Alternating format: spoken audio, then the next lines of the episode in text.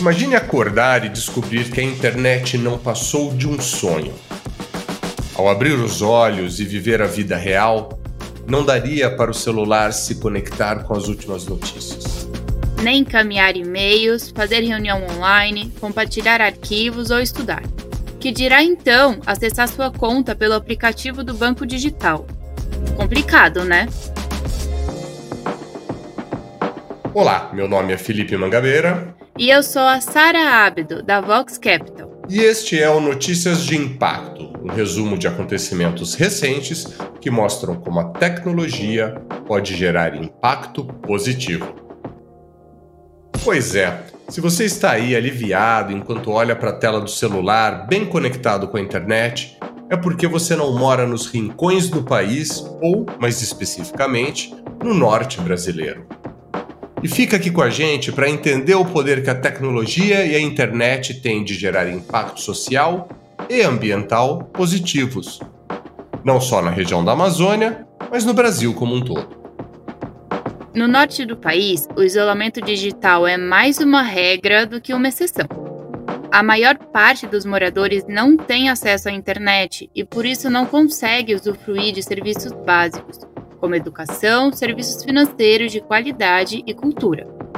Claro que isso impacta o crescimento socioeconômico da região e, em certa medida, retarda o desenvolvimento do país também.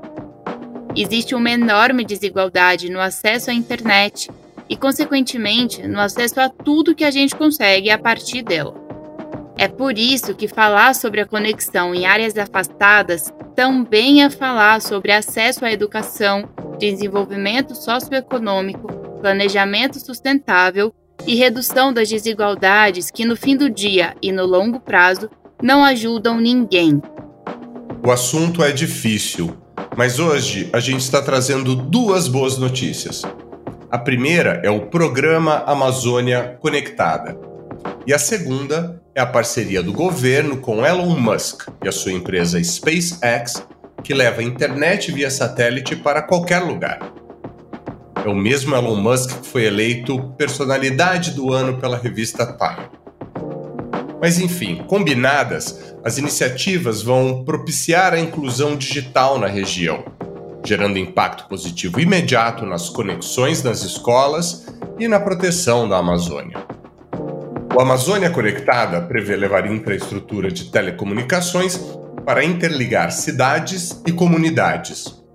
Haverá redes nos rios da região como o Rio Negro, os Solimões, o Madeira, o Juruá e o Purus.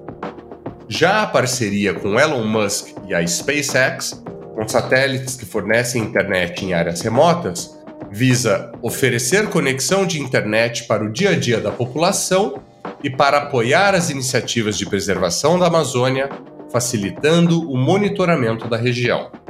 A conexão vai tornar realidade o sonho do professor que quer levar mais conhecimento aos alunos, do médico que vê na telemedicina uma ferramenta para salvar mais vidas, do prefeito de ver segurança pública mais precisa e, finalmente, a economia local mais abrangente e mais robusta, retroalimentando todas essas melhorias.